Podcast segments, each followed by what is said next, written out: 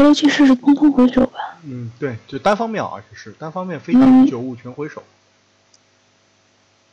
嗯，六费的情场也是够大的。但是单方面就有点不一样了。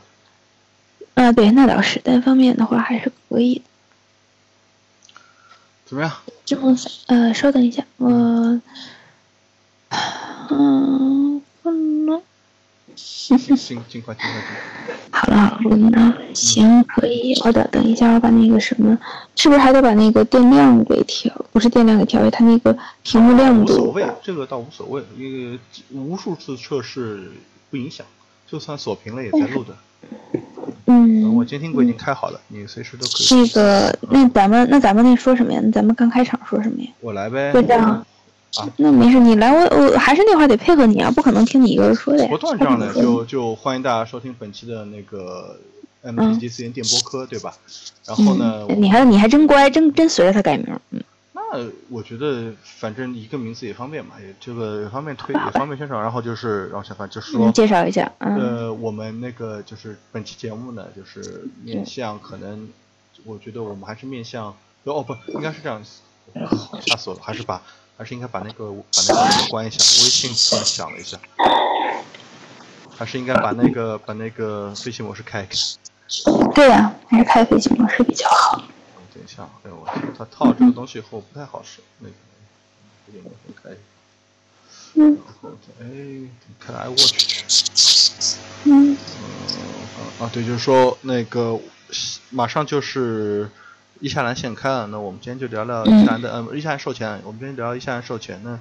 授权这个东西呢，我觉得可能就面向不同的那个听众，讲的内容也不一样。那我们觉得还是面向一些可能接触万智牌时间不太久的人吧，可能给大家一个现开的一个一个分享，一个我们认为就是初探伊夏兰这个这个环境的一些想法嘛。然后我就开始讲这个总的来说一些东西。可以啊，然后就是说行那配合一下也是可以的，好吗？行，反正还是像我大家现在今天也都累，那个尽量快些就是，好吧？嗯，好。行，我数三，按那个手机。嗯，好。呃，一、二、三，手机录音。呃，听众朋友们，大家好，欢迎大家收听本期的 MTG 四言电播科。呃，今天呢是我和韩老师两个人。嗯，各位听众朋友，大家好，我是韩逸轩。那我对我们呢，就是因为接下来一周就是伊夏兰的授前赛了，对吧？那么我们还是想聊一聊这个跟授前赛有关的内容。那么在这，那那这一期我们针对什么样东西，什么什么样的一个听众去聊这个话题呢？呃，对啊，就是授权赛面对不同的听众，好像话题也都不一样。那我觉得我们还是面向可能接触万智牌时间比较短的那些人吧。我我觉得新手更需要这方面的那个信息来来指导他们怎么怎么去的更好的体验授权赛。对对，给新手一个更好的就是更便捷的指导，嗯，能够享受这个比赛。对，那我们就。废话不多说吧，直接进入正题，因为可能内容会比较长。那我先总的讲一下伊夏兰这个呃这个系列吧，这个系列给我的感觉。那首先呢，我觉得它还是一个比较传统的，就是双色，就是你打还是打双色套牌。哦。呃，如果你调色比较多啊，你可以混一些第三色，但是这个第三色呢。我觉得一定是跟你所在的部族所用的部族有关，因为一下嗯，对，这这是一个部族环境，对对对，对那这个系列有一点呢，就是因为珍宝这个机制的存在啊，使得你的那个像蓝黑红也有调色的能力了。但是毕竟珍宝是个一次性用品，所以大家混色的时候千万不要贪心多混，对，就第三色千万不要多混。呃，对，而且珍宝要在恰当的时机掰，因为有可能掰掉就没有了。对对对，就是这样的。那那讲完这个呢，我们我们来讲接下来的一个事情，就是说以以往我们看一个，我们说看一个打什么颜色，就看哪个颜色的牌多。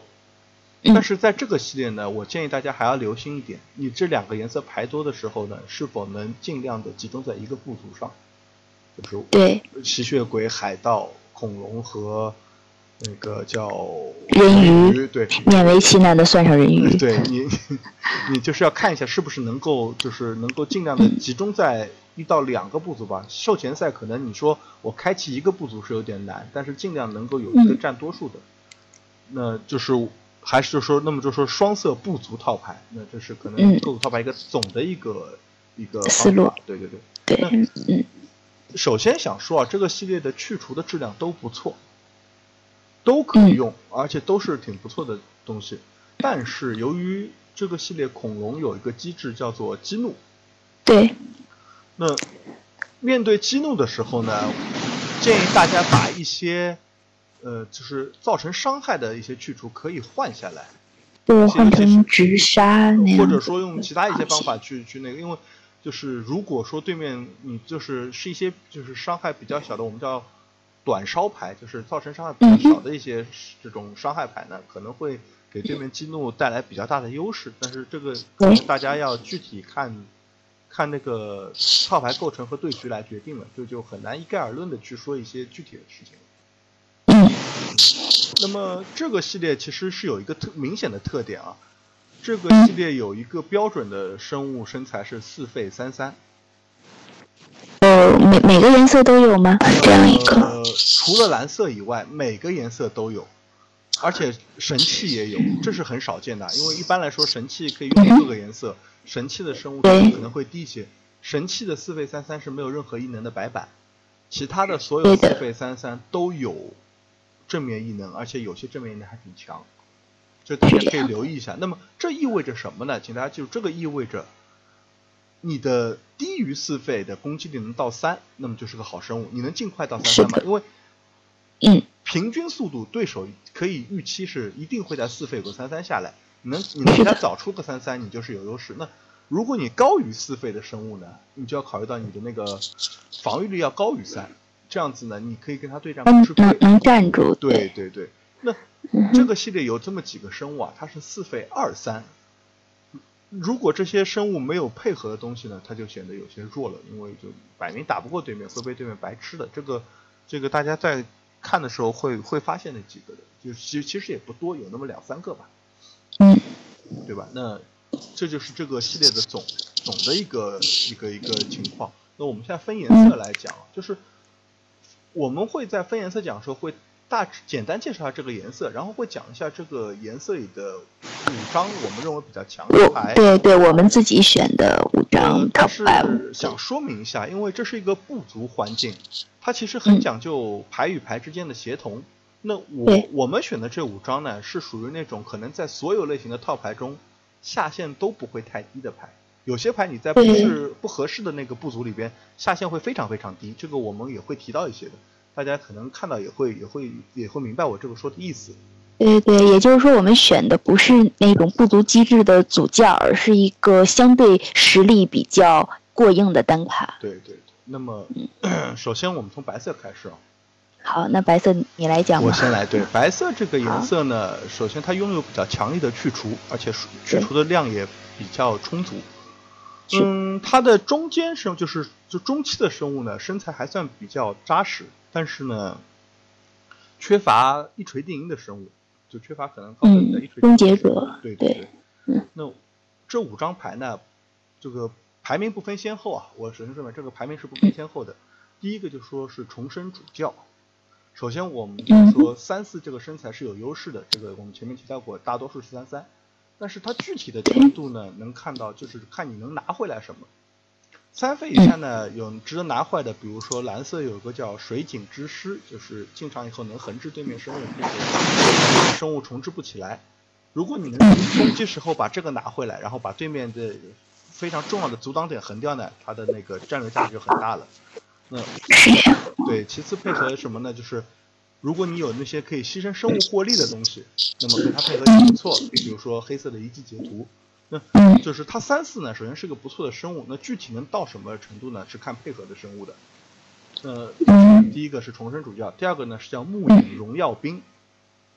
五费四四，然后呢身材也是很不错的一个身材，然后在支付血的情况下呢，既可以飞行，也可以又可以警戒，能攻能守，也是很不错。嗯但是说，请大家注意的是，在非吸血鬼的套牌里，那可能会比较缺乏回血手段。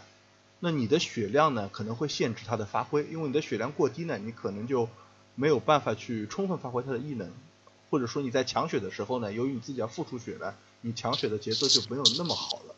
但是总的来说，它的下限也不会太低的。第三个是金甲李旭翼龙，金甲李旭翼龙这张牌呢，让对手生物进战场的时候呢是横着进的，就是意味着当回合不能阻挡，能让你多抢一些血量，对吧？对对，这是一个翼龙版的莎莉亚小姐姐对，对对，在节奏比较紧凑的这种可能攻击型的套牌里啊，它就它的它会更加厉害，但其实在普通套牌里也不弱。哦，这样，对，然后第四个生物呢，帝国翔翼龙，三四四费三三一个飞行生物本身就很强了，它呢另一个异能呢可以帮你在中后期呢还能终结对局，你让另一个生物加一加一飞起来，可以在这一脚伤害也会很可观，对吧？那第嗯五第五个生物是坚定汉扫龙，这个生物呢是一个四费二三，从身材上来说看起来可能就像我们说的前面不是很合格，但嗯是呢，它它能够它的异能可以让你无伤解决三防或以下的生物，那对面的那个死处啊、是惜命啊都没法发挥效果了，对，吧？呃而且它在防御，你如果你能给它防御力加成，它的伤害还能更高。那但是它节奏偏慢，它需要你稳住场面。那好在呢，我觉得白色是一个能够稳住的颜色。那，哦，对，再次我我想起来，我其呃前面可能忘了讲，强调一下，就是说这个系列，我觉得除了除了彭洛克以外，非生物、非去除的牌很少有特别特别厉害的，所以我们这次主要选取的都是生物。那去除呢，就像我们前面说的都很强，大家都可以往往往套牌里放。对，那在讲了五个比较强的生物以后呢，我我想 我想提一下是，这个系列这个白色里边啊有争议的，或者说需要使用时候有争议的一些牌。对对，也就是那些传说中看不太懂的金，嗯对，就是 可以这么说，就是就是说你看着好像很强，但使用的时候它可能会遇到这样那样的问题。那首先呢是处理残疾这张金牌，嗯哼，与此对这这张牌。还有一张就是也是白色叫明光报复明光报复，想放在一起讲，因为对这两个的问题在于呢，它是在它的就是释释放的时机有限制，要在对方进攻的时候，对吧？嗯哼，那么它最大的问题是什么呢？就是当对方看到你有个四费或者五费开放的时候，他就可能会把自己最具价值的生物留着不进攻了。是这样的，对，那反之亦然啊。你的对手用白的时候，你看到他有个四，明明场面是落后的，但是四费五费不做事情等着你，那你也要小心一下，那是不是可能会有这些牌来来来来对付你了？对对，其实就这个也能看出，白色还是一个相对比较稳定且保守的颜色。它要等到你进攻，等到你有行动的时候，它才会相应的是有一个回应的状态。对对对，它嗯嗯，白色相对来说，我觉得它呃两个两方面都有嘛，就是保守的打法，就是稳场面打法和抢抢攻的打法都有，但是数量都不大，都是要去跟别的颜色去配合的。对对，那第二个叫蒙底犄角龙，七费三三连击，这个牌呢，这个就是在这个环境，七费是一个比比较有意思的数字，你能看到。对对对，我我们今天会讲到很多七费的牌，但是我觉得三三首先它的整个攻防是不合格的，呃哪怕是连击也依然是。对对对，而且它的异能的触发条件是要等他他攻击时，也就是说你七费时候拍下来，再要等一回合攻击的时候，他才能带着自己的其他生物都连击。那这样的牌我不能说它不厉害，在有一些场面下它很厉害，比如说我们双方的生物铺开了都有三四个，但是僵持住了。我出一个这个东西，一波打过去，可能会给对面来一个，呃，怎么说意外的这样子一个情况。但是，毕竟说你下来以后，你还要等一回合嘛，对面是有所准备的。那我觉得呢，是这样大多数情况下，它不能算是一个强牌，真的不能算是个强牌。那再下面一张白色可能会有需要注意的，就是叫步影宗徒马人费恩。呃，听着就是一个传教士的名字。这张牌是很典型的，我们前面说到是组件牌。对，而且它在非吸血鬼的部族里啊，它的下限非常低，所以我没有把它列是这样的。对，那因为它是个三费二，对吧？嗯，这个是在三费这个属于正好是抢节奏的曲线上，它是一个并不是特别合格的身材。对，如果你你没有其他的吸血鬼，你要贸然用它去触发自己的异能。很有可能就撞死了，哪怕对面跟你说是换掉，我觉得对面也是很乐意的。毕竟你站在场，这个东西站在场上会带来持续的那个优势，对吧？对，是这样。所以我觉得呢，如果你没有其他的吸血鬼去为他去冲锋陷阵的，这个牌可以考虑不用。是这样的，这个是很明显的一种，要么是提示你去打不足主件的那个，要么就是说你就。实在是填曲线，三费也一定有更好的东西，不至于说要把它放进来。对，嗯，再下多说一句，其实我个人是很不喜欢这种准结界类的生物的。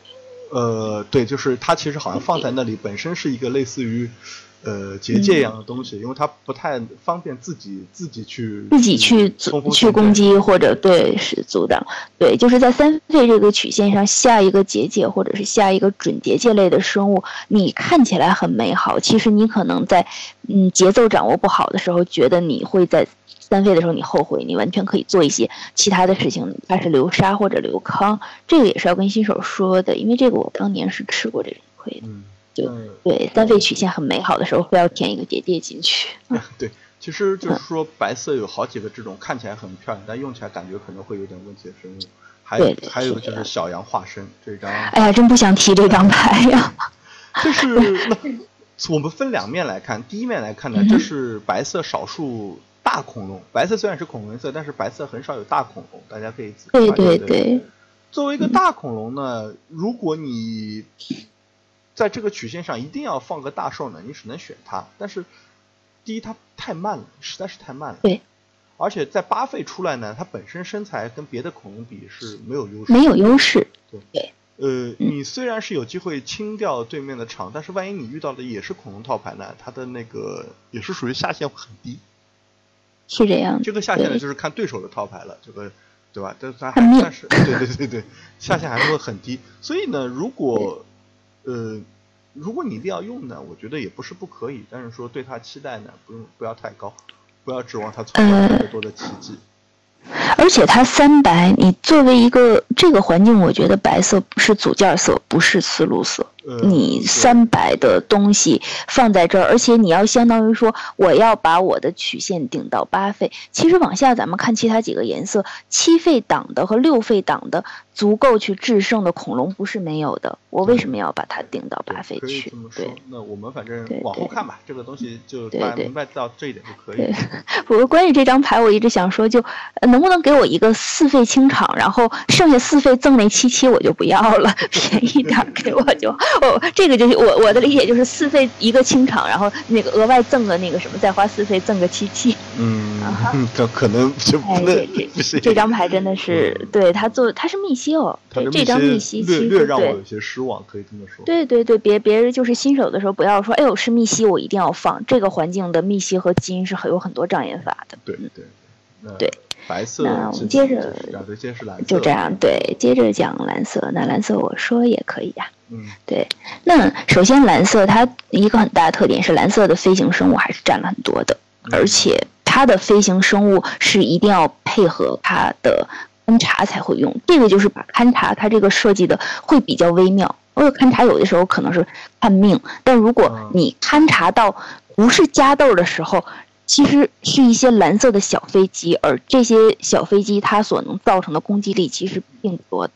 呃，这个事情有些太弱了，可以说甚至对对对，大家可以义工的飞机可以看一下，像那个赛联警戒员这样子的吧。你没有满足勘察或者说突击义工的飞机呢，在强血上面呢，只是有点弱的，对吧？对对，但是同样来说，因为它偏。偏飞机嘛，其实能挡住的还是少，它的是一个小穿透，所以你一定要主营一个抢攻的思路。一方面是尽快的穿透对方，另外一方面就是我要造成我突击的这个效果。对对对，所以。对，如果你要是主一个说我要想跟你玩康，然后这种各种软去除，那就还是还是考虑换一个吧。这个伊夏兰的环境是比较耿直的，好像蓝色好像不要支持这样打，对。对对，蓝色生物整体来看的质量比较一般，就是历来蓝色生物都弱，但是在伊夏兰里边显得格外弱。对，因为有恐龙跟它做对比。对对对，因为恐龙脖子长是吗？对，而且蓝色像这种幽闭恐惧症这种，它的这种硬去除其实开始少，软去除多。对，蓝色这一回，对对，所以你想说我硬防或者像这样硬狗一些东西，其实是挺难的。嗯，你还只能说是利用各种啊，比如说我横置啊、回手啊来抢节奏。虽然说能抢，但是比如说你抢这一回合的节奏，你可能造成的伤害是不及人家下一回合恐龙过来直接就给你的，人家伤害是翻倍的。都是有可能，所以我觉得就是可能蓝色协同性的生物的或者其他牌的协同性一定要比较完整才能完整。对对，所以所以蓝色其实不推荐主蓝色，尤其不推荐新手主蓝色，因为它很吃你的那个 tempo，你自己要把它对控制的很好。但是这一回蓝色它的反击的地位还是不错的，因为大大的生物多。对你要是其他颜色大兽多，它反而反击的。你反击的质量其实会相对的更高一点。它反击地位提高了，反击虽然没变，但是由于其他那个有些颜色比较笨重，所以反击对对它的会比较有用一些，相比其他环境这个蓝色反击嘛，对吧？哎，这么一看，其实蓝色也还是有他自己的优点的。不然我看蓝色牌的时候，哎呦，心都凉了。嗯，那总得给蓝色点活路嘛，对吧？对对对，我们说一下蓝色一些比较说还还算能用的牌，活路牌。哎呦，说说的我们都快开同仁堂卖药丸了，这感觉。嗯，第一个是让我非常惊讶的是蓝色版的萨拉天使出现了。啊，对这个这个可能以前的就是这是一个以前的那个固定的一个排张设计，五费四四飞行的一个生物。而且一直以来都是都是蓝色很厉害的，不，对对。嗯，对，白色呢还有个警戒嘛，就是对白色元素也是重用了很多次，一直以来都是蓝色一个比较厉害的一个标志。对，是这个环境下蓝色就是一个非常耿直的大船。对，这个环境的蓝色特别对。第二个要说的一定是彭洛克杰斯，这个是各位不用想的，就只要你开到彭洛克，不用想把它塞进你的套牌，对，它至少可以帮你挡一点血，而且这个彭洛克有它。它这种反复用的这个异能，其实还是啊，我觉得蓝色它还是可以那个，就相当于是能帮你苟住一些东西。对对对，可以可以。对，而且最重要的是杰斯能绿牌，这个其实在这个环境下，它能让你更快的抓到你的制胜的东西。因为我们之前说蓝色硬去除本来就少，你苟一回合，你可能绿牌尽快的把你要的一些东西放到手上，其实还是不错的。对。对，但是这环境也有好的一个清场，就像第三张牌河流巨翅，嗯，这种这种单方面回手清场，其实就是说，如果你觉得你的节奏不够稳的时候，你尝试着拿它提实际上，你想，就是它是一个单方面清场，其实蓝色从三费、四费，然后像到六费都有可以去抢节奏的东西。就是如果你很整齐的话，蓝色还是有一定强度的，但是。授权限开这种事情，你不能太强求你的那个开出来的白值。对对对，就是对于一个看脸的游戏的时候，你别太讲究技巧，尤其在一下来。我想，我对对，你是不是可以这么想？第四个的话，也是一个蓝色相对非常优质的一个传说，就是智盟赛莲。嗯，就像咱们刚才说四费三三，四费三三飞本身这个就不差了。虽然说要四费三三它可能不太行，但是它飞行，而且。能闪现，呃，对，对对对，是这样。但是它这个的另外一个问题就是，它最好是有海盗加持。对，因为它不能挡地面生物啊，它其实不是特别适合防守，它还是就是有有海盗去抢节奏，生物以后对，还是抢节奏，说到底还是抢。对，所以其实要是这么看的话，蓝色要是真能打出一套那个强血套来，也不是。就是说，它威力也是也是存在的，对。但是要要求可能会比其他几个颜色要更高一些，因为对金牌啊、银牌的要求就比较高了。对对，最后一张应该就是我们选的是暴雨幻师，对，这个相当于是虽然身材一般般啊，但是进场的时候其实是一个软解，嗯。对，他能横掉对面所有生物。对所有生物这种。就是怎么说呢？就是说，因为它是一个法术时期进场嘛，对面下回合还是能重置起来，所以能重置起来，依然不是一个防守的东西。就是你横了对手以后，一定要去抢一波总攻的节奏。对对，而且这个时候你要看局势，如果对面的生物下一回合横过来，直接给你一个压倒性的优势的时候，你就要考虑你这么做是不是可以。对，我觉得其实这张牌他自己本身二三，我想不出来主蓝的环境下怎么样。我说一波过去，伤害就解决他了，解决对手。可能似乎是还要配合其他都有配合。对，其实蓝色，嗯。对，这么看的话，那看看蓝色说几张比较有争议的牌，但是也是我们说的是那种那个看起来很美好的牌。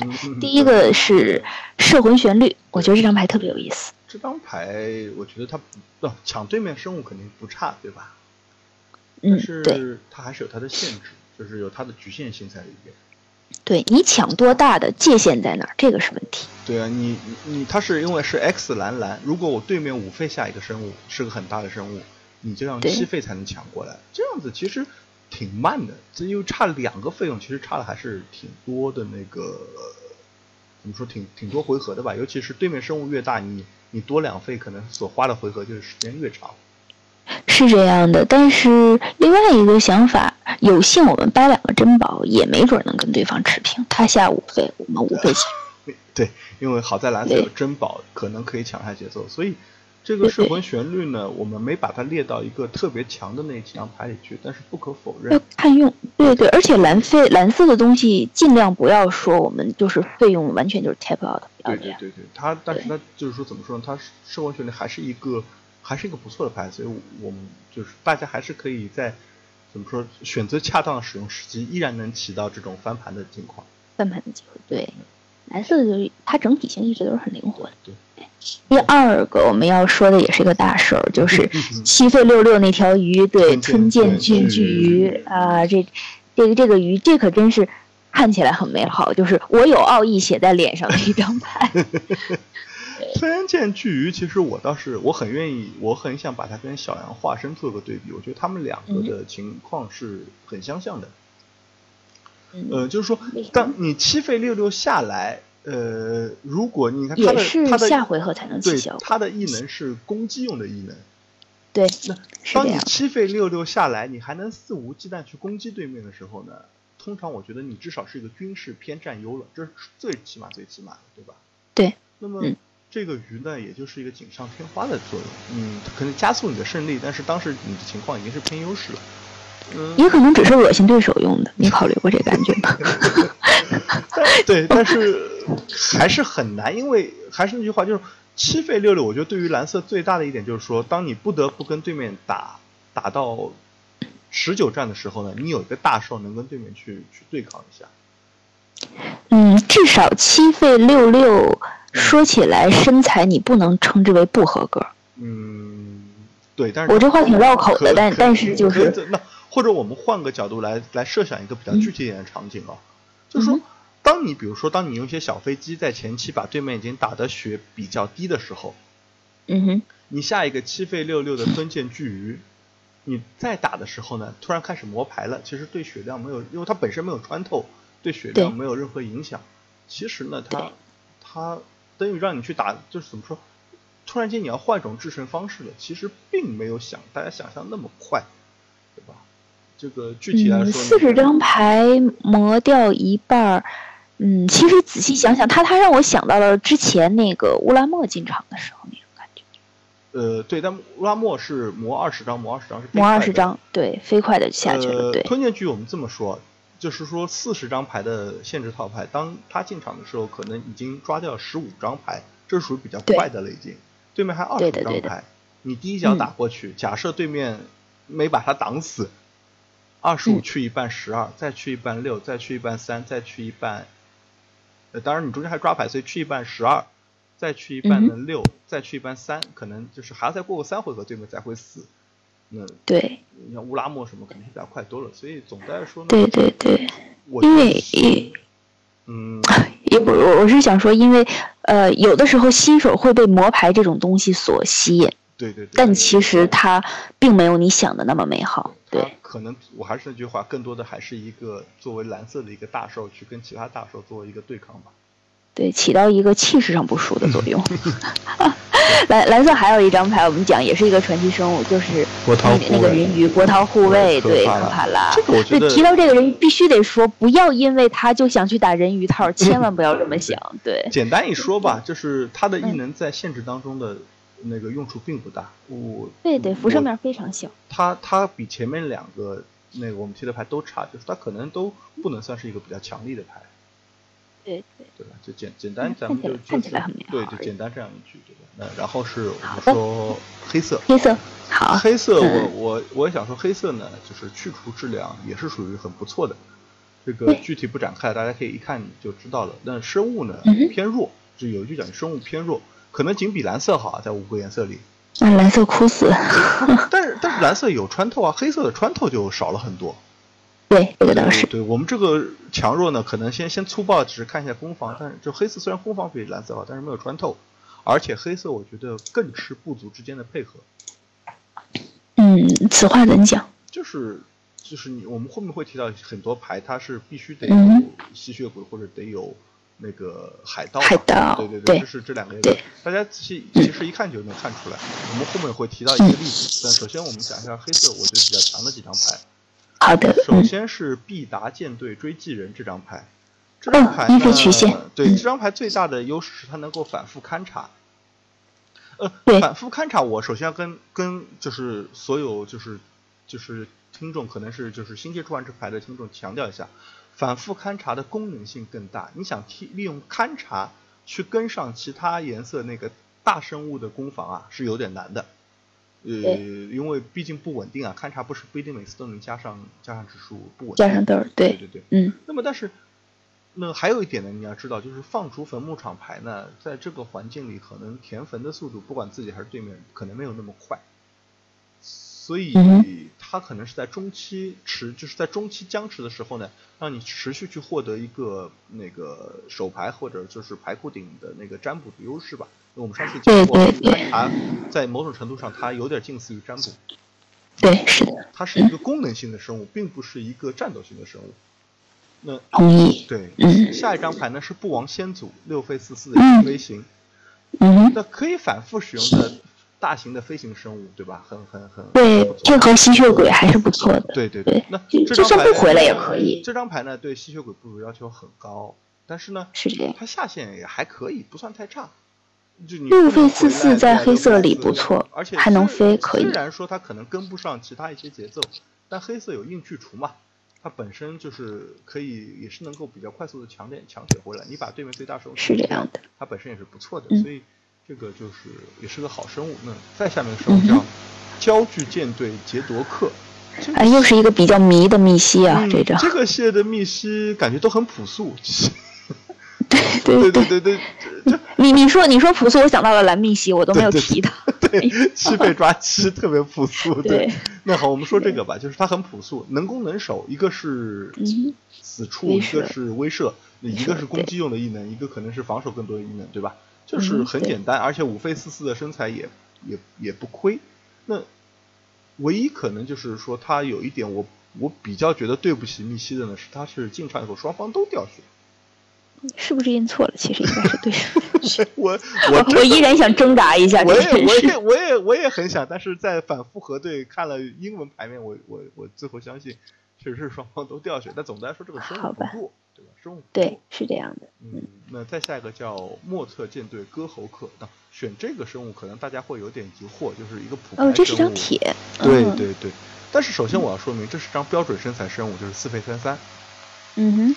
其次呢，它的这个异能呢，会让你有很多很很有意思的配合，比如说你当你为了突击的时候，你必须得拿一些小生物去送死。那么。如果对面把小生物挡死了，你这个进，你用它进场可以杀掉对面生物，让这些小生物的送死更有价值，不亏。对对对，尤其是如果你是一个呃会有 token 这样的，像吸血鬼造吸血鬼那或者是小吸血鬼的时候，你其实这个东西还是相当于一张硬杀。对对对，那话讲回来，你换过来讲，当你用一些小生物去去明显像送死的时候，你场上有四费并且有黑费开放的。对面用大生物挡的时候就要考虑一下了，哎，我挡了以后会不会就死？那有时候反而会起到一些很不错的战略。对对，这也是给给新那个给新人，就是玩那种大手套的时候，如果你组的是大手套的时候，也别耿直的，对方就是看着觉得，哎，这小生物怎么还敢往这边过，然后你就生硬的去挡。对对，可能后面是有后招的。对对，是这样的。哎，咱们是在教新手学坏吗？嗯，就是就是告诉大家可能会发生的对局嘛。呃，接下来一张牌是仿圣团骑士。这张牌呢，有点像马人费恩，他需要吸血鬼配合。但是他跟马人费恩有一个本质的不同，就是他是四费三四，他超过了我们前面提到的标准身材。标准身材，对。马人费恩是我如果没有别的吸血鬼，我就只能去自己送死，要么就是一个完全没用的生物。但这个生物它因为身材好，我打出去对面未必敢跟我去硬扛。是的呀。这就导致了，我觉得就是说我个人认为，没有吸血鬼配合，他也不够强。对，四费三四自己踢打一回一，其实也是比较有意思的。而且他也是可以说不需要自己亲自攻击，跟白色那个七费三三的连击龙不一样，他不需要亲自攻击，这让他也更加安全了一些，对吧？对，是这样。嗯。那黑色接下来有一些我觉得就是有争议或者会需要注意的牌啊。第一个是血狂神圣武士。嗯。呃，对，这张这张牌特别特别神奇，觉得。嗯，这张牌我个人觉得不厉害，当然。就是在某些情况下，它可能会起到奇效，但是我我这么说，它是很吃场面的一张牌。嗯，如果你死了一堆生物，然后对面没什么损失，你哪怕出来他出来一个四四五五，我觉得你还是输场面的。对，因为一会儿我们会讲到红绿双色里边很少有标准身材不接着配对面异能的东西。对对对，就是基本上你你你很难说保证。那他唯一一个我觉得不亏的情况是。我的生物跟对面生物打的是两败俱伤，我死了一堆，对面也死了一堆，那他进来他是个大兽，他可以在场面上压制。对对，我至少我比你多一个兽，这感觉就这种情况，我觉得对场面要求比较高，而且我们说了，黑色生物偏弱，很难去跟对面来一个什么呃两败俱伤式的交换。是这样的，嗯，那下一个牌呢，也是个黑米奇巨谷场会谈。对，也是迷之密西。这个牌，但是但是有可能我用啊，你会用啊？我我还是不会用，我觉得我要要看我的对，要要看我的思路是什么。对，如果有大寿的情况下的话，我回五张，我还是看到它的效果是一个是，你看五个生物至少是对面是一四分或者二三分，对面一定都会给我一些就是我会想要的东西，那么我会将它。是竖着放进场，我觉得这个呃对，但是我想说的是呢，我这个东西的效果是很不错，但费用太高。这个系列有一还有两张牌叫司命招令和逆魂航武，那个大家费用很低。这两张牌虽然只能拿回手，但是它费用低啊，它不一定就是你不一定说我我我要我我我可以在前期就可以把一些东西拿回手，就是我觉得这个系列黑色就是从坟场利用的牌挺多的。巨谷场会谈不是一个特别必须的选择吧？我觉得有有对对对，也也是看起来美好而已。我觉得是这样，就是说我们我们一般来说打都会打双色嘛。如果你黑色没有特别合适的高费曲线，你可以在另一个颜色去找。如果实在没有呢，它也确实是一个可以使用的东西。但是你首先得确定，你得把对面大兽给先能杀得掉或者换得掉。呃，对对对，或者是觉得自己的兽死了进去之后再进来，还是依然能够对对方的场面吃一个就是压迫性的东西，看你自己怎么想吧。对，行，这张牌呢也是属于就是很吃场面的。下一张牌呢叫莫测舰队舰莫测舰队船长，这张就是我们前面说相当相当吃部族配合的。对对，如果你在前期没一点小的海盗配合他，他这张牌的下限非常低，只是一个二费二一的威慑，很基本上就是属于挺弱的。但是，一旦你前期一费有个海盗站住了，然后他二费能够快速的打起来，那么他能够很快的扩充你的海盗的军队。这个就对对，因为他的 token 是威慑异能的，出一个其实就蛮棒，会让会让他本身更加难以被阻挡了。再加上有点去除啊，有点战斗轨迹啊，就就对面就会很难过。所以这个牌就是我说下限很低，上限也很高，就是大家用的时候一定要注意看它的配合。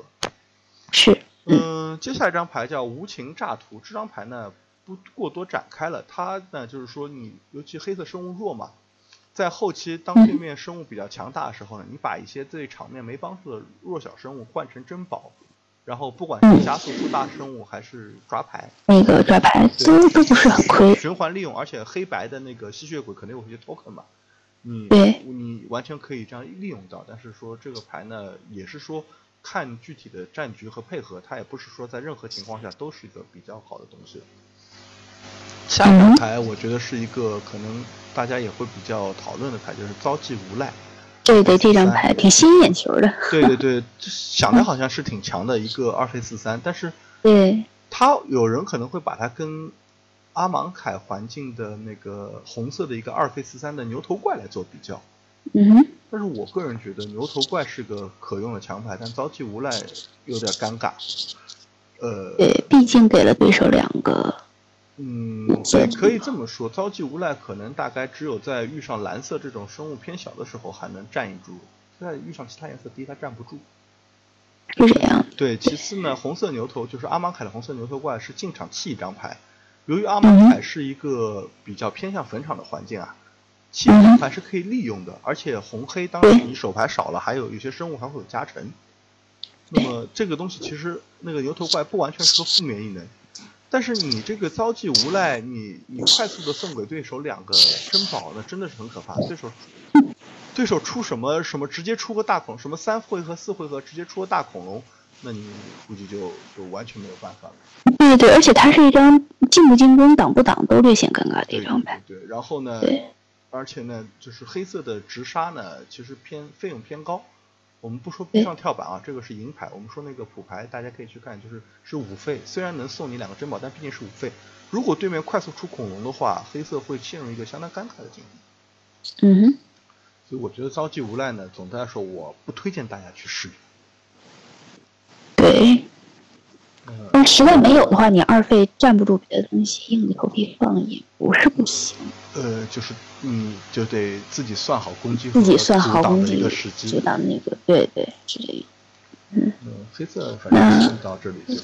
行，那我们接着说一下红色。呃，这个伊夏兰的红是特别亮眼的，因为第一次发现我们拥有这么多的哨，在一个限制环境里，对，一二三四岁，基本基本都有，觉觉得特别开心啊，就是所以。嗯，变相来说，这个环境什么样的生物站得住，逃得过烧的就站得住。对对对，对，非常非常那个直观，逃得过烧就站得住。但同样，因为这个环境有激怒这个异能在啊，所以想烧的时候千万要慎重，看好对方的牌上面是不是有一些是激怒以后会触发什么效果的。对，因为你你你是，而且尤其我们有时候。不得已要用两个烧去换一个大生物的时候，如果对面有激怒，那真的是亏的有点厉害。对对，所以其实这么来看的话，红色的牌它两极分化很大的，它有那种特别亮眼的那种所谓就是类似于炸弹式的东西。对。但但你要没有配合的时候，下限偏低的东西也存在一些。对。嗯，对啊。简单来说的话，红色几张，嗯，看着比较亮眼的牌，嗯，第一个是至阳化身这张，嗯，这这个龙。对，六费六六的标准身材进场，连打人带打生物，对对，嗯，他这个有什么大问题吗？也没有。三红这个环境主红没有太大的问题，如果你觉得可以，对呀，你有有烧有瘦的情况下，主红没有什么问题。他进场的时候怎么样都很赚，对对。另外一个牌是很有意思的一张，就是魅力船员，对，这是一个很少见的这样一个异能啊。对，可以持续的恶心对方，他这个。对对，每回合抢一个。每回合抢，对，所以你到后面的时候，法术力开放的时候，你又没有生物抓不着牌，紧紧着下地的时候，嗯，哎，你你上他四费从对面来抢，其实只要抢一回合，你的优势基本上就可见，至少就不会说自己哈稳稳得住。而且这个抢是不需要横置的，你如果费用更多，你可以自抢两个过来。对对对，这种这种感觉其实很棒，尤其是抢高于四费的时候就很开心。对对对对，没错。啊，当然这是个理想情况，大家也是那个什么 对。然后下对对还是很强。对下一张那个就是实在是这环境一个特别可怕的东西，就是猛冲暴霸龙。对。五费五五还敏捷践踏，然后你再想一下这个环境给恐龙减费的生物，对，一费下一个给恐龙减费的，二费下一个给恐龙减费的，对，然后三回合你出了一个五费五五的，不是三回合你出了一个五五践踏的敏捷的东西啊，对对，太恐怖了。虽然说这是有点理想，但是不真的有可能出得来，不是一个遥不可及的梦想吧？对对对，就是你要相信现开赛什么套路都打不出来。对，就是，对对对，所以另外一个恐龙其实也很棒，也是一个标准身材加异能，就是那个猛闯暴霸那个暴猛龙，暴猛龙。哎，这个环境的龙真是绕口词。这是一个三费三三的海带威慑，这也是非常非非常标准的一个身材。对，而且同时，呃，它这个后面的话，它还有一种针对那个吸血鬼的效果。对对对，这这都简直是超标到不行啊！在我看来，那毕竟是金牌嘛。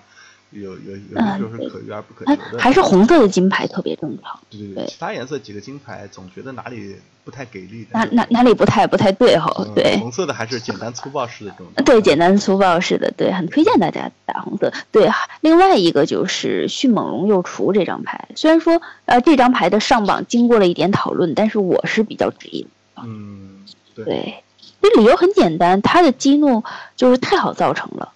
而且就是说，基本上这个三三对拦不住，你是送死也罢，是怎么样的阻挡也罢，就无论怎么样，这个三三就必定要造。而如果你要是说我要是不让他受到伤害，用黑白色另外的颜色去解它的话，那这个环境直杀还是其实还是有限的，得留好了，不必要杀一个二费一，这没有必要，对，没有必要，太扯了这种事情，对对，对，是这样。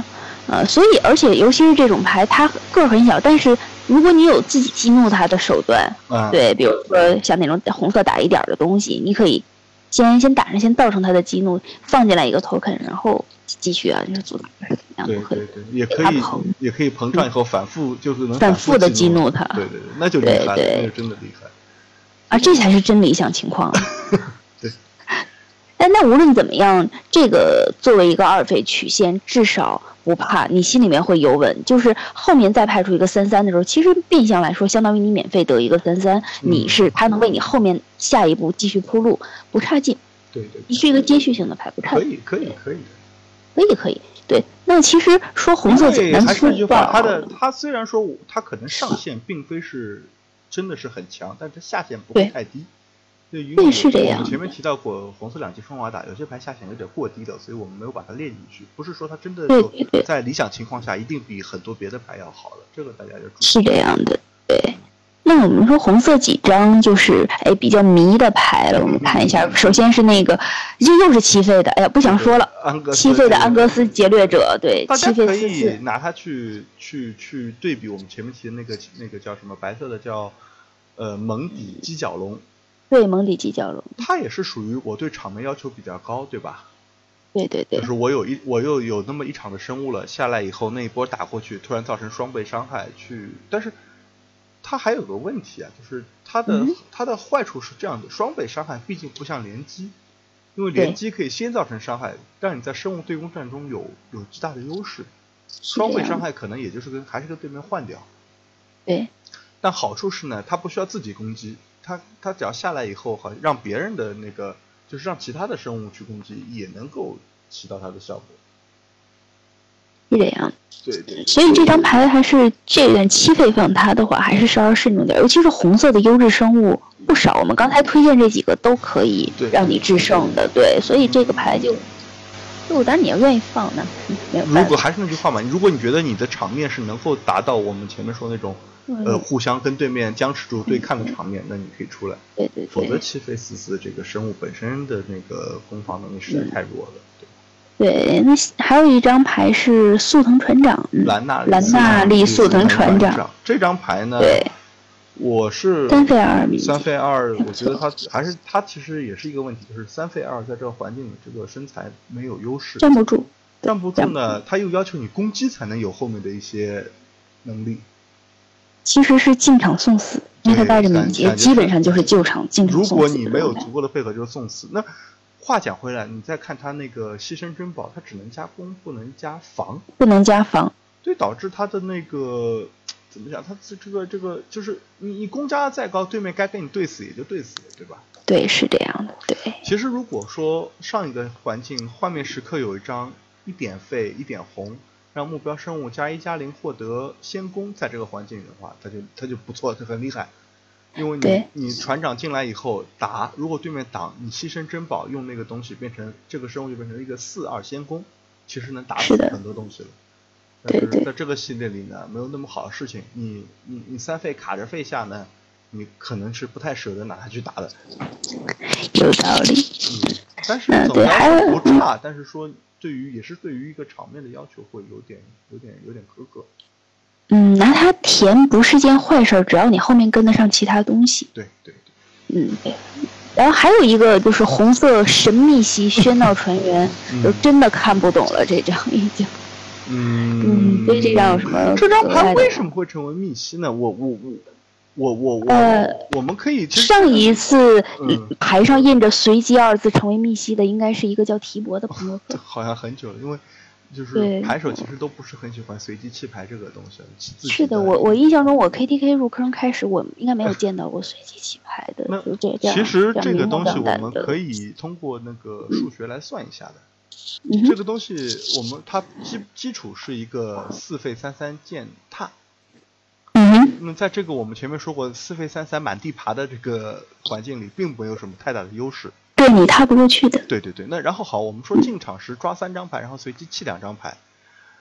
呃，我们且不说抓的牌、弃的牌好坏，我们就说它能不能成为，呃，怎么说，能不能成为一个四费五五践踏？如果它能成为五五践踏，就是很厉害的生物了。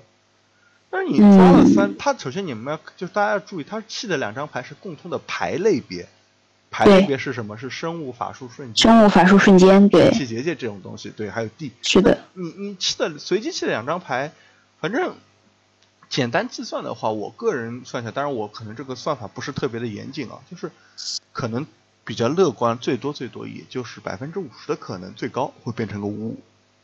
嗯，所以我我我是本人是不太喜欢把这个把我的这个就是对就决是情势去赌在这么一个随机性比较大的一个东西上。但是，如果大家有，就是说，比如说套牌里的那个某某种类别的牌数量比较大、比较多的时候呢，可以可以试试看。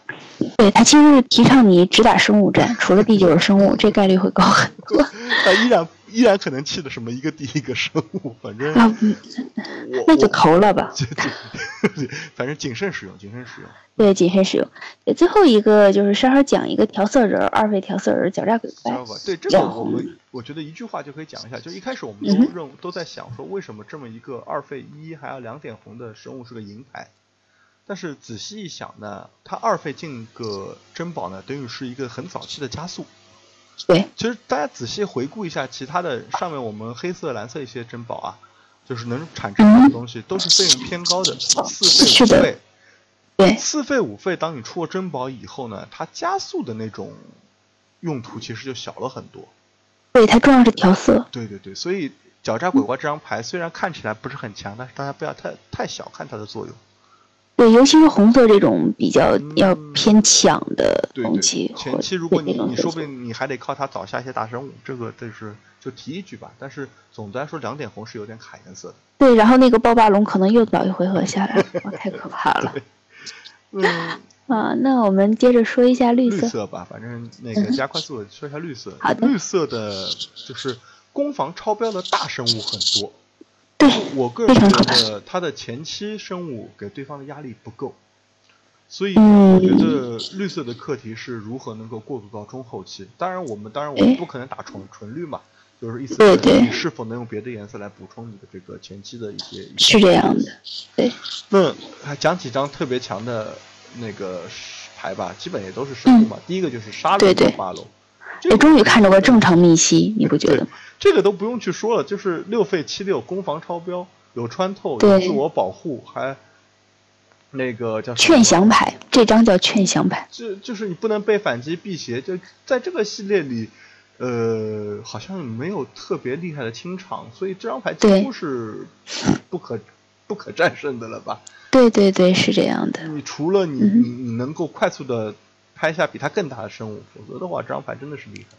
那对，第二张牌呢，叫做庞巨血口龙，一个六费六六践踏。那这张牌也是很朴实。为什么说它呢？就是杀戮暴霸龙这个是个秘籍，毕竟不是人人都能有的。对，庞巨血口龙作为个普牌呢，人人人都是有机会开到。血口是有一点，它它真的是傲视这个环境几乎所有生物的。对对对，六费六六践踏，基本可以，嗯，被他踩不过去的，估计就是那个叫陈伟霆的舅舅。廷伟龙，对，那 廷伟龙，你这么看啊，就是完全压过他的生物，几乎都是在八费。对对，那从六费到八费呢，其实已经不是两回合的事情，因为到那个时候你不可能保证自己每回合都抓地的。对对对。所以说，他这个生物的，就是他在生物上真的是非常非常厉害。当然，你你不能说我过于依赖他，因为他吃个杀也是会死的嘛。但是对四费一气也苟得住的。对，但毕竟来说，他他这个生物能给对面一个足够的压力。是的。那继续说下去呢，就是要断甲鳄迅猛龙。啊，这个非常厉害啊！对，这也是个攻防超标的生物，而且超的比较厉害。它四费四五，激怒异能呢还能抓牌。那当然了，如果前期生物太弱势呢，它可能就直接被对面一个直杀杀掉，因为对面不太会能留，能能不留绝对不会留。是的。但即便如此，不能算太亏。但是说如果能发挥他的异能呢，那就更好了。能耗对手对手一张杀就不叫亏啊，因为还是那句话，红烧打不死他，能杀掉他的是有限的几张黑白色的去处。对对对，那么而如果你主绿的话，那么你拿它换一张杀，你剩下的生物就几乎是就属于开了免死牌了，这种感觉。对，基本上呢，你你但是就是还是那句话，我们不能过于依赖单，就是那么一两个大生物。单卡，对对，还是得有前期必须得给对面压力，让对面先把啥用掉，然后再用这种东西。另外一个呢，绿色的也是个五费牌，叫极绝翻倍龙，一个闪现的五费四四闪现。对，闪现意味着它可以自由选择阻挡对象，虽然说也是需要你就是说呃开放很多费用，但是你要知道你他不是说你去除了一个小生物觉得很亏啊，他挡死一个小生物，因为机动异能可以变得更大，所以呢，它呢可以充分让你充分利用机动异能呢，也是一个慢慢变大上限会比较高的一个生物。呃，下一张牌呢就是蛮荒醒眠师，这张牌很厉害，而且我就是提醒大家一下，就是说这个异能是可以对同一个地反复使用，让这个地越变越大，越变越大。所以这我觉得这是它一个非常有有价值的东西，就是只要你前期把节奏稳住了，你可以慢慢慢慢的去强化一个地，让它成为可能战场上最大的生物了。对，虽然说只是理论上，但是你毕竟。多了一个生物去阻挡，尤其是你地多的时候。对对对对对，你就是还是那句话，你前期只要稳住了，这个东西能带来的上限是不可估量的。嗯哼。那接下来就是一些绿色可能会有所争议的牌，第一排就是远古廷伟龙八费九九，就是我们前面说能够打败庞巨血口的东西，很美。但是如果你不是一种加速特别强的牌呢，它可能是登蛮难登场的。对对对，还是尽量不要把自己的曲线就踢到八费去。我个人觉得，如果我有六费六六呢，我我就不会去选择它了，我会尽可能的在在六七费的时候就解决整个战斗。对，对吧？然后下张牌阿佐坎弓箭手这个牌只说一句话，它的互斗跟我们常规的互斗不一样，它是可以跟自己的生物互斗的，所以说它是可以跟一些呃身材不那么大的恐龙去触发它的自己的恐龙触发激怒的。对对对，因为只有一点攻嘛，其实可以点一下恐龙，然后它本身有四防的，也不会那么容易死，所以这个大家记住，这就说这么一点。下一张牌叫闭目浓雾，这张牌呢也只说一点，这张牌虽然叫浓雾，但是它不是防止我们常见的就是防止所有战斗伤害，它只能防止对生物造成的生物的伤害。所以如果对面生物打过来你不挡，什么要用它去防伤是不行的。不行的，对对。对对，所以请大家就是用的时候千万要记住这一点，就不要不要不要那个想当然的以为跟以前的浓雾一样，说我扔一个浓雾就不会不会受到伤害了，这个并不很好。下一张牌是金牌，叫皇帝的先锋，这张牌也是一个看起来很美，但是看起来很美，就我能够不停的打中对面，就不停的勘察，不管怎么样都不亏。但是这张牌我对它的强度画个问号，还是那句话，四费三三是个标准，你一个四费四三通常不太容易打过去。对，是这样的，对吧？但你可以说我有去除去除对面的生物打过去，但是对面也可以有去除嘛。这个东西呢，对，同意。反正总的来说，就是我们单看来说，它本身是好像不太容易去反复触发它的异能的。是的，嗯。那么下一张牌是古生树林，这张牌其实也很有意思，一费三三，嗯进战场时对手可以找一个基本地。呃，这张牌我个人认为啊，三三这个身材是很诱人的，就还是我们前面说的，三三在四费之前，它可基本是主宰战场这样的概念。对对，但是如果你不能在早期下来呢，它就就是白送这么一个地，就有点傻了。对，所以还是嗯调整好节奏去用它，不然的话这个会比较尴尬一点。所以如果你那个套牌那个，哎呀，如果你特别需要三三的话才用它，但是我觉得这个系列一般是不会去缺这个三三这个这个这个这个这个数值的这个生物的。是的，嗯嗯，下一张牌呢是叫雷动贝吉龙，是一个恐龙的领主吧，可以给其他恐龙加成的。加成这个对，牌最大的问题是它的七费五五这个本身费用和身他自己不加就比较尴尬。不不太成比例，所以呢，呃，除非对面套牌真的是比较弱，前期又不能给你什么压力，那你可以安稳的下它，然后慢慢的去造自己的恐龙大军。否则呢，我觉得它的强度也只能算是有限吧。当然，如果你恐龙多而且加速多呢，我觉得也并非不可用。呃这这但是不也是说那句话，不能太依赖它，尤其七费下只是个五五，还是很容易死的。对，是这样的。嗯，再下面嗯一张牌叫青阳化身，这个牌也是个七费五五，进场呢回回无血，怎么讲呢？它也是偏慢。那如果说你回到一口血，对面还不能打死你呢，那对面套牌是有点问题的。所以它的强度我依然觉得是一般，不是那种嗯可以在任何套牌里我觉得都可以放进去的。对，但是七费曲线，如果你没有更好的话，这种进场式异能的生物，其实至少立竿见立竿见影吧。我觉得可以可以那个把上限稍微拉一点。但是但是是这样的，因为售前限开嘛，大家套牌的强度不太一样。但是如果对面套牌强度稍微强一点，可能你这个你都撑不到青阳化身撑不到七费，对，或者说你进场以后，你这个无血可能也不能帮你缓解太大的这个这个这个怎么说，帮你缓解太大的这个这个紧张感吧。嗯，同意嗯。对吧？那这个系列，我们我们先把后面的多色放一放，我们先说这五个颜色吧。我个人觉得让我想起了之前的一个系列，那具体就不去讲它。就是说，当你不知道打什么颜色好的时候呢，你可以去选择纳雅色，就是红白绿。红白绿，对，因为它的生物还是比较优质、比较扎实的。那当然这只是一个简单的说法，我们就是只是一个提示。那想多色，其实我觉得可以很简单的讲一下，因为大多数都很强。对，呃，什么？我我那快速的快速讲一下：必达舰队劫掠者、烈阳化身吉萨斯、人质劫人质劫匪、狂怒剑齿龙、帝王龙、狂怒剑对对，这几张都很棒。沃纳以及两个多色的朋洛克，这都是可以在就是可以，它可以引领这个色组的套牌。是这样的，对对对对，那剩下几个呢，就可能有点尴尬。就是首先贝克蒂巴斯总帅，这是一个、嗯，这个很吃配合。对，看起来很美，但是如果你没有其他海盗，它也就是个四费三三，是一个满大街都有的生物。那对它的第二个异能看起来很炫酷，但是我对第二个异能其实我相当的觉得没什么意义，因为当你有三个或更多海盗打中对手呢，海盗这个系列我们说通常是个二二的生物，对，你获得加成以后是个三三。三三三个海盗打中三个海盗，对，想想当时林勇的那个攻击效果，对对，当你能用三个海盗打中对手的时候呢，对手已经掉到九血了。其实你抢不抢啊，你的优势都已经是巨大的了。是的，对，所以这个这个异能呢有点鸡肋，真的是有点鸡肋。就所以巴斯总帅呢，还还那么吃颜色，反正就是只能说在特定的时候会有点用处吧。好战挺尾龙，因为它是用防御来分配战斗伤害，大家可以简单的看成一个七费六六。对，七费六六的那个竞争力其实是一般。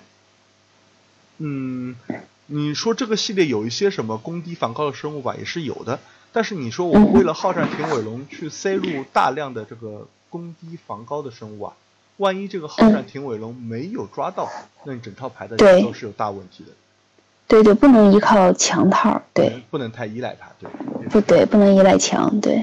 那焦距舰队船长这张牌呢，红黑的东西，如果你的海盗多，还是那句话，它如果你没有海盗，它下限很低，二飞二还吃颜色，不如很多生物。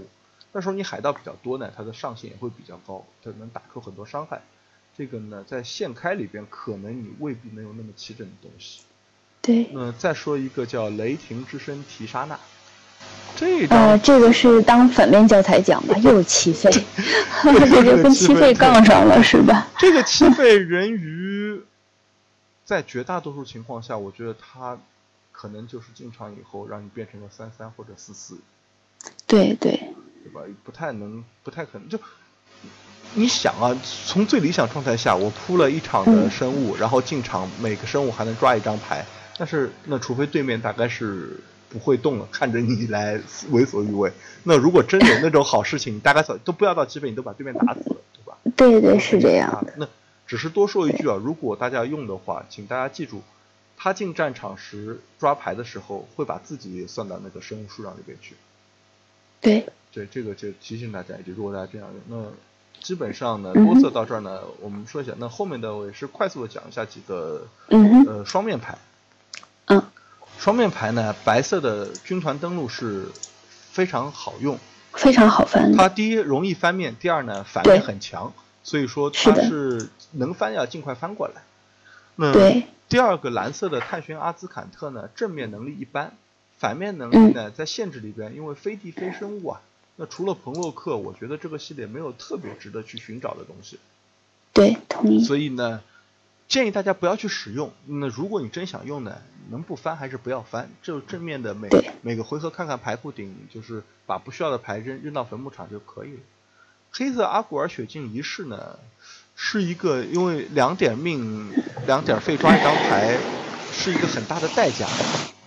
虽说它那个可以可以反复使用，但是你的血线的压力会非常大。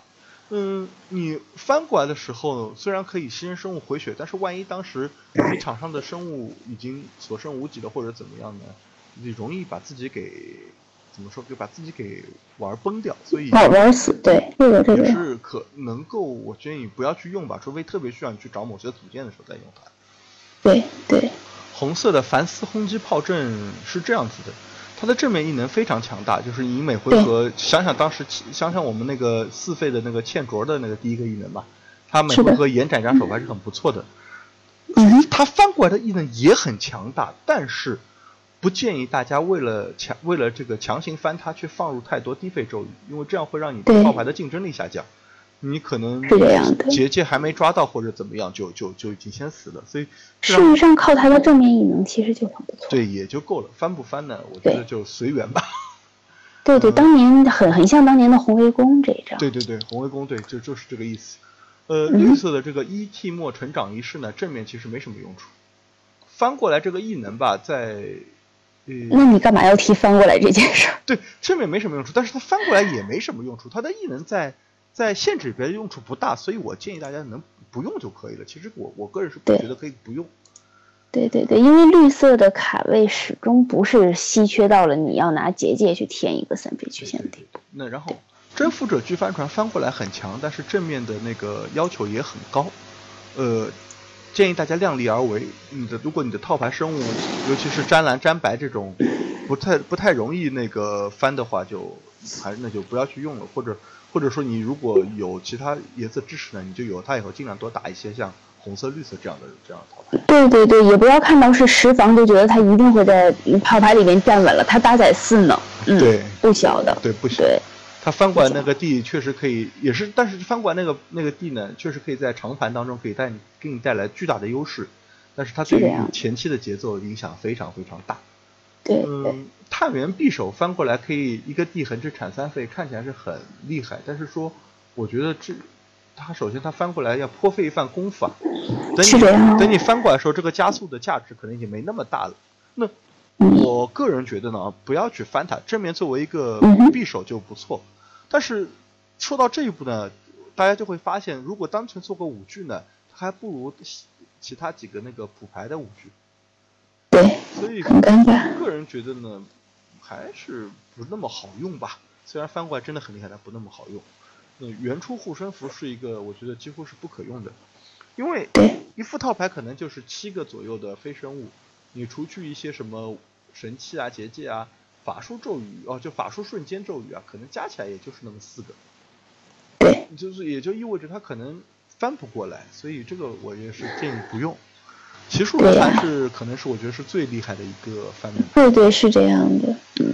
呃，首先呢，就是七块地就可以结束步骤，直接翻了，就不需要你去那种触发去什么额外的东西。对，不要再额外去付费啊什么触发。而且七块地好像看起来也不是特别难，在这个系列一定的这种确实是。那翻过来的异能呢，就更加厉害了，可以直接把对面一个生物的那个叫什么，就是攻击生物啊，就直接废掉对面一个攻击生物吧。对。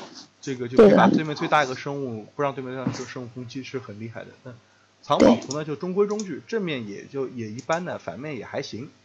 那大家如果在也是在节奏偏慢的套牌里，如果是有多余的法术力呢，也是可以用一下的。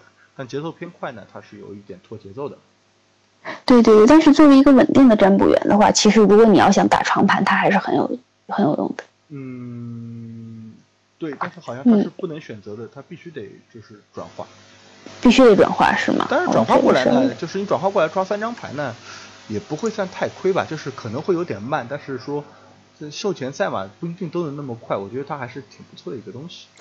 对，嗯。接下来呢，关于神器呢，就也是简略讲讲吧。呃，金桥火焰炮属于那种我我们也不知道该怎么用的牌。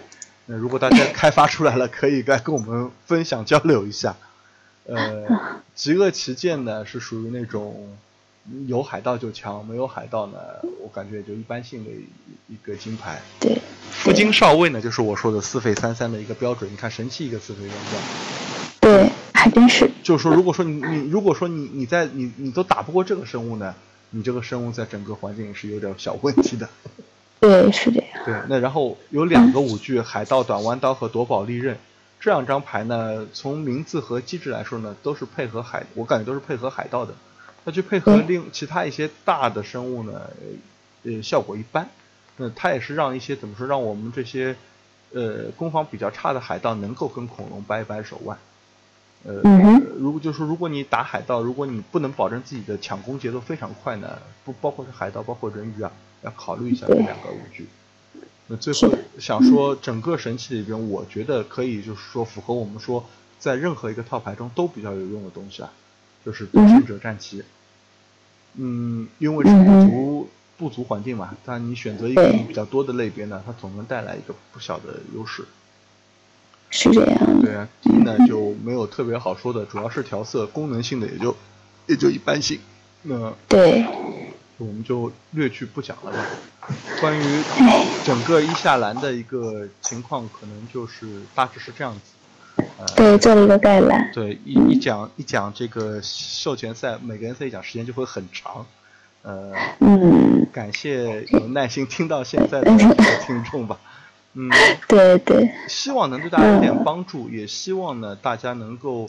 就是如果你你在授权赛有自己一些新的一些感受和理解，可以跟我们分享，我们也很愿意和大家讨论。对对，我们五年一下来是一个比较适合新手的环境，也是比较好玩的一个环境，对吧？对对对，也就是说，大家如果是由此开始你的万智之旅的话，那就希望你能够享受未来的授权线开赛吧。嗯，祝大家应该是明天后天大，反正祝大家几天之后的授权赛玩的愉快。好的，那本期节目就到这里了。好，拜拜。好，各位再见。